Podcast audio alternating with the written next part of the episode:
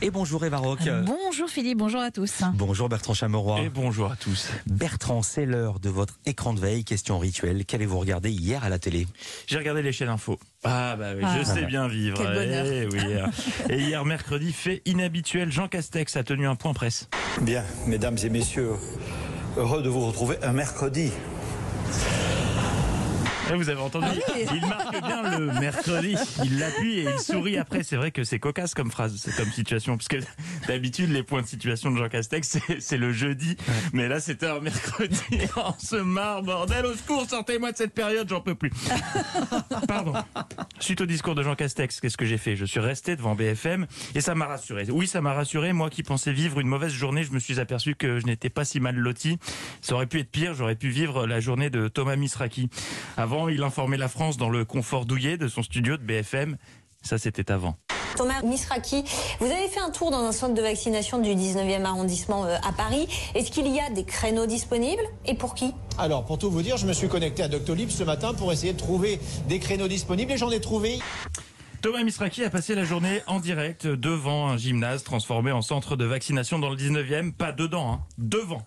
Donc pourquoi faire? Bah Pour donner la seule info à laquelle il avait accès sur place en étant devant, l'évolution de la file d'attente. Une heure plus tard. Comment ça se passe dans le centre euh, où vous êtes présent aujourd'hui? Est-ce que là, maintenant, euh, il y a encore des créneaux pour pouvoir se faire vacciner? Écoutez, à 11h du matin, c'était le cas et il semblerait eh bien, que les gens commencent à arriver. Regardez, une file d'attente est en train de se former. Il a passé la journée à faire des points en route de file d'attente de Picouze. C'est le Valérie Maurice du Pfizer. 1h30 plus tard. Thomas, vous êtes toujours devant le gymnase. Ça fait maintenant plus de 2h30 que vous faites le piquet. Et c'est très calme, hein. c'est pas la place qui manque. Alors, je vais vous corriger, pardon, ce n'est pas la place qui manquait. Mais depuis, depuis, c'est véritablement le grand rush. Oh là là, là, mais quel euh, rebondissement incroyable. On commençait à désespérer et ça a continué comme ça jusqu'à 16h30. Jusqu'à 16h30, Thomas Misraki a joué le videur de boîte d'ennui.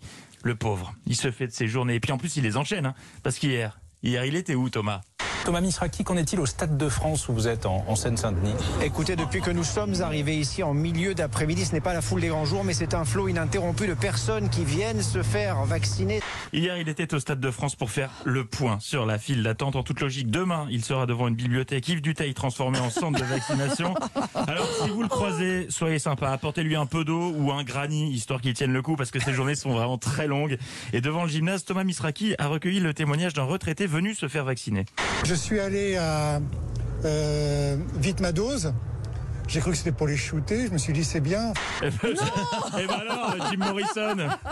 Alors, juste après avoir prononcé ça, il s'est dit que ça pouvait peut-être être mal interprété si sa famille le regarde. Donc, il se raccroche aux branches en mettant ça sur le dos des jeunes. Bah oui, les jeunes, c'est tous des gros junkies et des canets, c'est des camés, c'est bien connu. J'ai cru que c'était pour les shooter. Je me suis dit c'est bien. Enfin pour les jeunes en tout cas ça accroche. Voilà. Ça va leur plaire aux jeunes. Mais monsieur, tous les jeunes ne sont pas des drogués. Et puis surtout, les jeunes ne peuvent pas encore se faire vacciner. Un jour peut-être. Inch Véran. Bonne journée. Oh, Merci beaucoup Bertrand.